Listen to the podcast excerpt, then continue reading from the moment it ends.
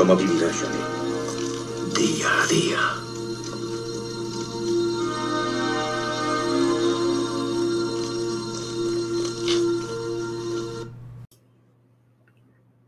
Jueves, jueves amigos, 30 de septiembre del 2021.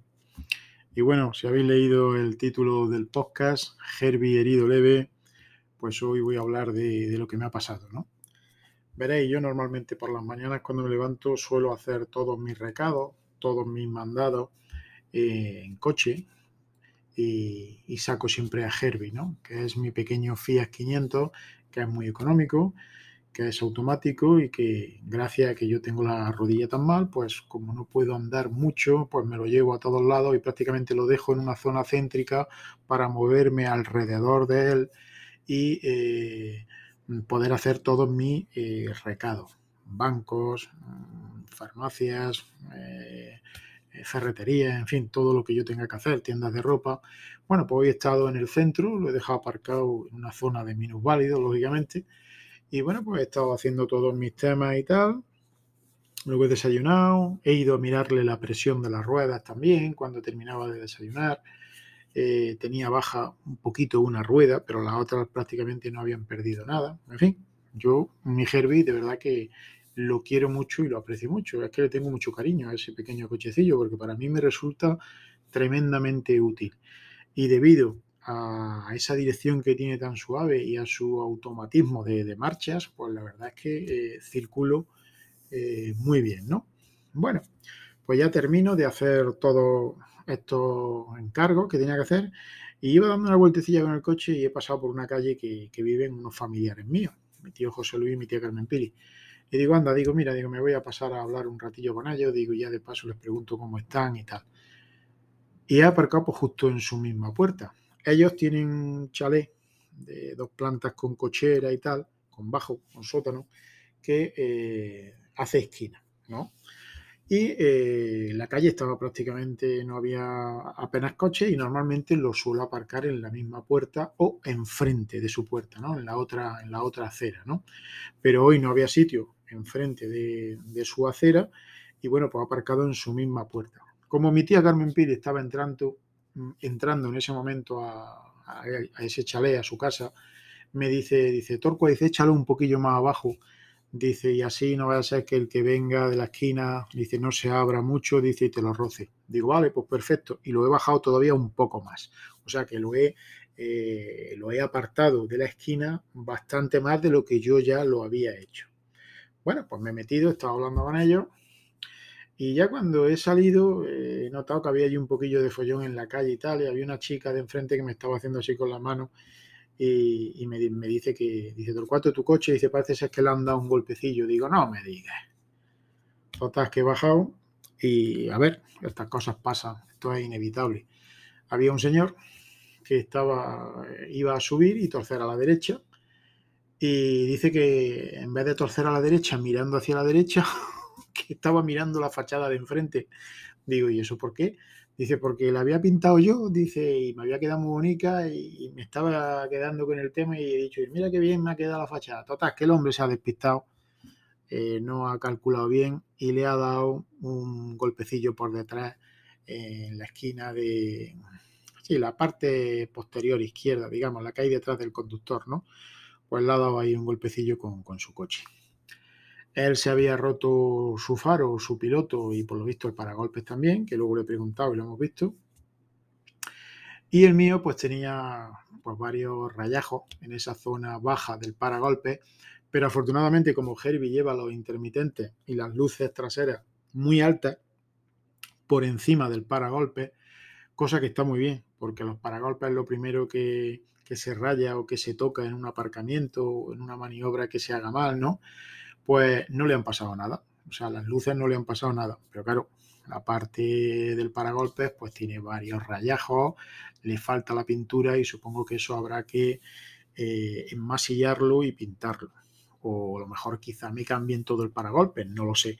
Porque también me he fijado que como una especie de guarda... Sí, es como una especie de guardabarro interior que lleva la rueda eh, por dentro. Eh, el bajo, digamos, eh, estaba también como descolocado, se ha partido. Entonces puede ser que algún enganche del paragolpe o lo que sea se haya partido y, habrá que sustituirlo. Bueno, pues no pasa nada porque este hombre que le ha dado, afortunadamente, es un tío formal, un tío trabajador, además vecino de la Carolina, lo conozco, ya ves, vive cuatro o cinco casas más arriba de, de la calle de mi madre, en la calle Numancia. Y, bueno, pues el hombre estaba ya escribiéndome una nota y dejándome su número de teléfono y tal. Como yo ya he salido, pues habla con él, digo, ¿qué ha pasado, hombre? Pues, pues mira, tu cuate dice que, me he despistado. Iba mirando para el otro lado, dice, me he despistado mirando la fachada.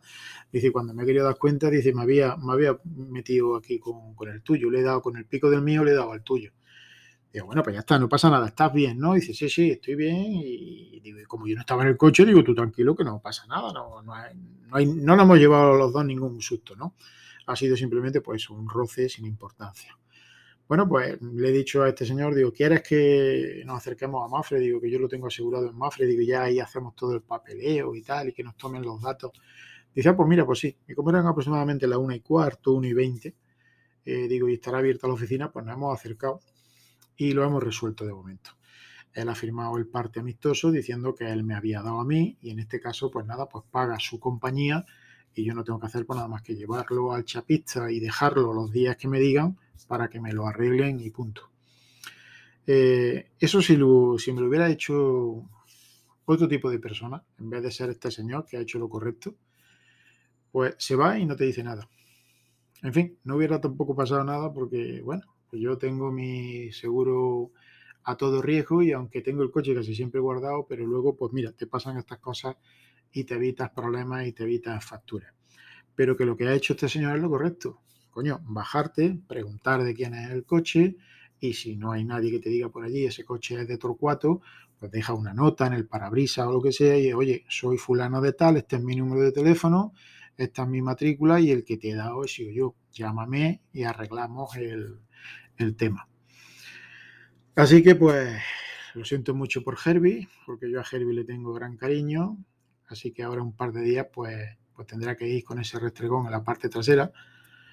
Pero bueno, afortunadamente como tiene los pilotos mm, por encima del paragolpe, pues a mí me funciona todo. Lo único que llevo ahí es el restregón. Se arreglará en su momento. Ahora pues las, lógicas molestias de que tienes que subirlo un día para que lo periten, luego ya la compañía te dice, oye, que esto ya está aceptado, que sí, que lo subas al chapista tal día, pues lo tienes que subir otro día y dejarlo allí. En fin, pero bueno, no pasa nada, estas cosas pasan y ya os digo, agradecido de que este señor se haya portado como un caballero, que es lo que hay que hacer, ¿no?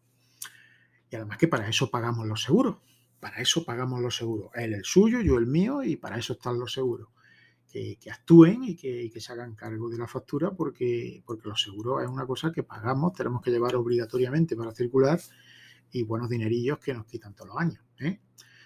En fin, bueno, pues mañana, eh, viernes, os comentaré la película que, que, se va a estrenar en los cines, que no es ni más ni menos que la última de 007 de James Bond, Sin tiempo para morir. Y hablaré pues prácticamente de eso, de que va a ser la última película interpretada por el agente 007 en el papel que hace Daniel Craig, que creo que lo ha hecho muy bien, me gustan mucho sus películas, las cuatro, cuatro o cinco que tiene Daniel Craig. En esta ocasión el malo va a ser un tal, un personaje que interpreta a Rami Malek, que es el actor este que hace la serie de Mr. Robot. Eh, y los personajes femeninos, bueno, pues ya conocemos algunos, y va a tener también a Lea Seydoux como Madeline Swan. Luego también tenemos a Lashna Lynch, que es Nomi. Vamos a tener los conocidos personajes M, que lo interpreta Ralph Fiennes también desde hace ya bastante tiempo. Ya sabéis que la que hacía de M, que era una mujer así bajita con el pelo canoso, murió. Eh, aparecerá también el típico personaje de Q, que dentro del servicio secreto es el que se encarga de darle los coches y todos los aparatitos que necesita el agente 007 para llevar a cabo sus misiones. Y también pues vamos a conocer a un personaje eh, que quizá ya ha salido también, que es Naomi Harris, que es la que hace de Penny ¿no? En fin, eh, creo que esta va a ser la última película. La banda sonora, como sabéis, de estas películas es espectacular.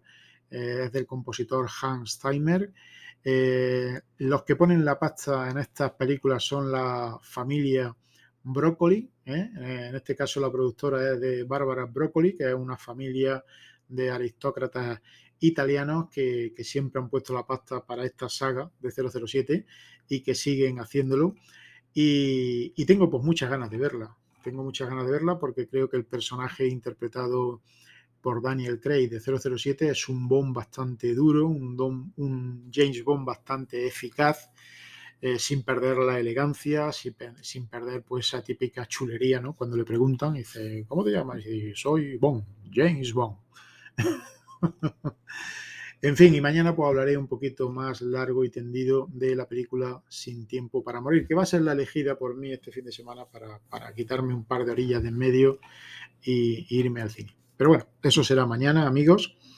Y, nada más, nos escuchamos aquí otro día en el podcast diario de Tor 4 día a día. Venga, adiós. Esta misión ha terminado, Rambo.